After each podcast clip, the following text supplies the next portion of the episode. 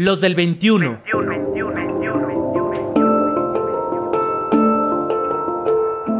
Hombres en movimiento. En movimiento, en movimiento, en movimiento, en movimiento. Rutas para la paz.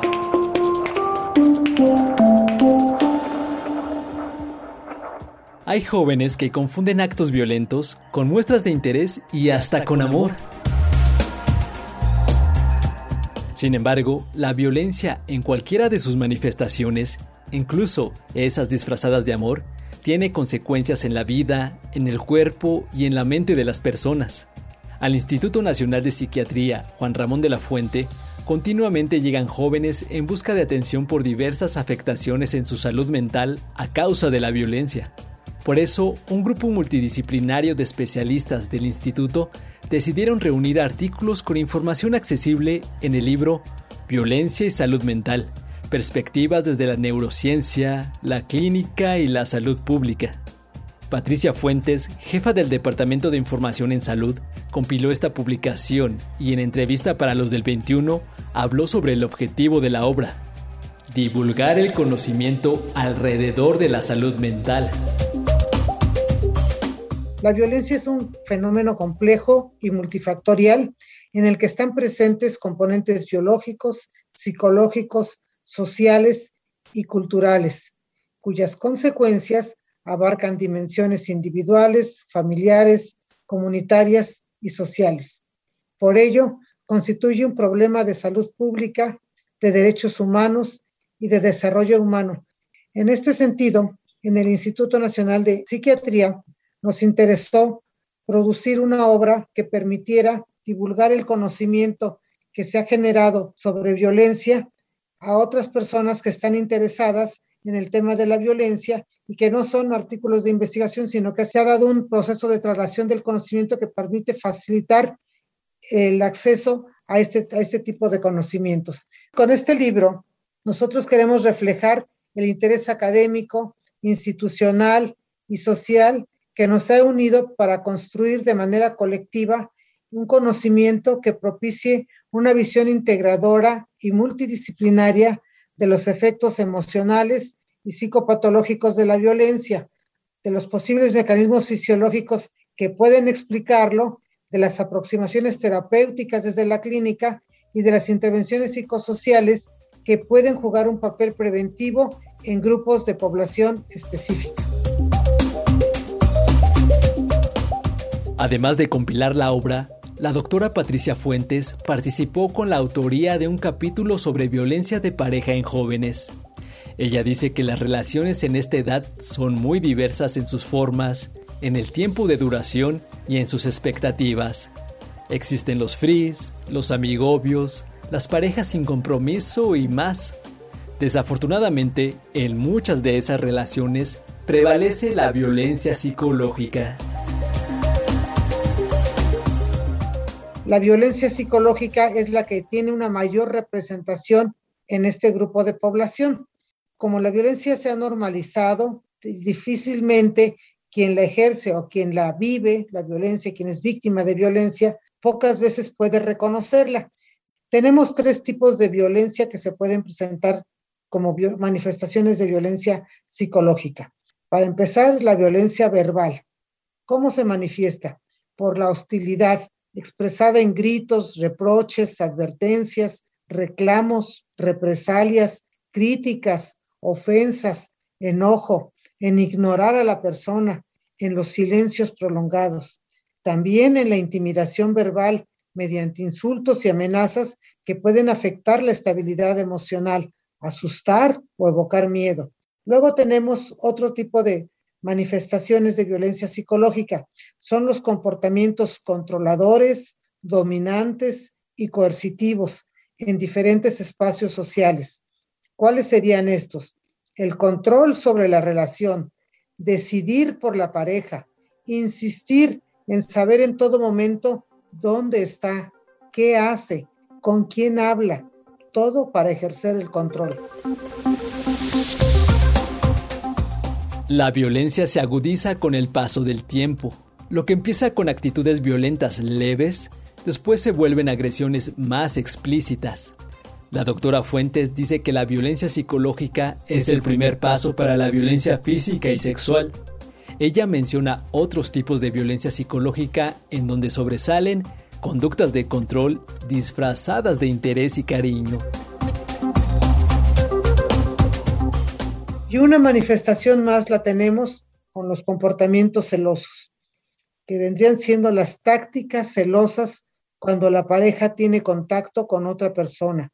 La sospecha, acusar constantemente de infidelidad, la desconfianza, también la posesividad, acusar de coqueteo con otras personas. Y el monitoreo, que es la vigilancia constante para saber dónde y con quién está la pareja. Lo más preocupante de esto es que se ha normalizado tanto la violencia que muchas veces la pareja las justifica o las niega es decir, que se confunden con expresiones de amor e interés y entonces se invisibilizan.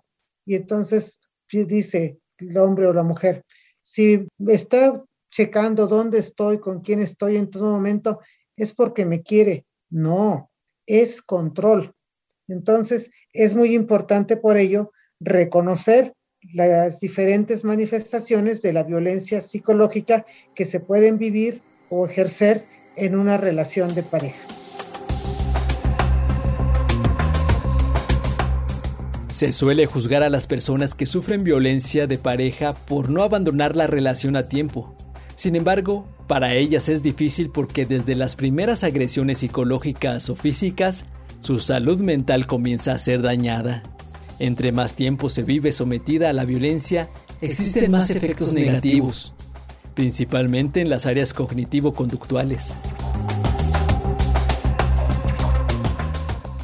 La tristeza, culpabilidad, inseguridad, confusión, frustración, desconfianza, miedo, ira, enojo, la baja autoestima, el estrés agudo cuando está siendo recibiendo la violencia en ese momento o el estrés crónico cuando esa violencia se presenta todos los días, todo el tiempo y va pegando, pegando como una piedra que pega una puerta hasta que rompe un cristal. La pérdida de control, los problemas con la imagen corporal, el, obviamente en los jóvenes el bajo rendimiento escolar o la deserción escolar, y también hay mayor probabilidad de presentar síntomas de depresión, de ansiedad, angustia, insomnio, indefensión, también de involucrarse en otras conductas de riesgo como son el consumo de sustancias, o el consumo o la conducta sexual de riesgo que puede llevar a embarazos no deseados o no planeados, autolesiones y hasta el intento de suicidio.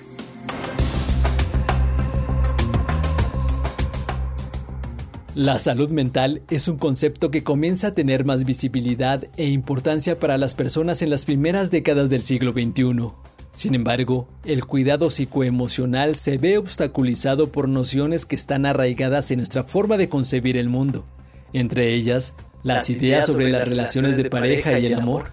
Por ejemplo, hoy muchas personas aún piensan que los celos son una muestra de interés por parte de la pareja o que los arranques de ira del novio o la novia son una manera de demostrar que nos quiere con intensidad. Pero no, es importante darse cuenta que eso es violencia y que la violencia si no se detiene siempre irá en aumento. Por eso el libro Violencia y Salud Mental, Perspectivas desde la Neurociencia, la Clínica y la Salud Pública, tiene entre sus objetivos brindar información que ayude a desmontar esas ideas y ofrecer conocimiento para que los jóvenes se convenzan de que las relaciones sin violencia siempre serán más plenas, gozosas y divertidas.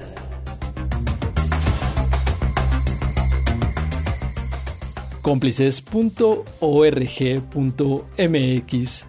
En esta dirección electrónica puedes consultar la entrevista con la doctora Patricia Fuentes de Iturbe, jefa del Departamento de Información en Salud del Instituto Nacional de Psiquiatría Juan Ramón de la Fuente.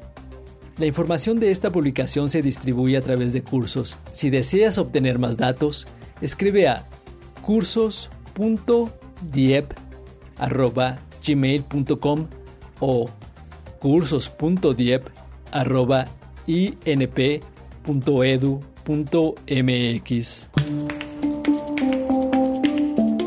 ¿Tienes comentarios? Escríbenos por WhatsApp o mándanos un mensaje de voz al 5512 33 29 15. 5512 33 29 15. También búscanos en Twitter como arroba los del 21. Arroba los del 21. En Facebook y YouTube, los del 21. Los del 21. Rutas para la paz. Hombres en movimiento. Los del 21. Realización Hugo Enrique Sánchez. En las redes sociales y webmaster Roberto Hernández. Producción Pita Cortés.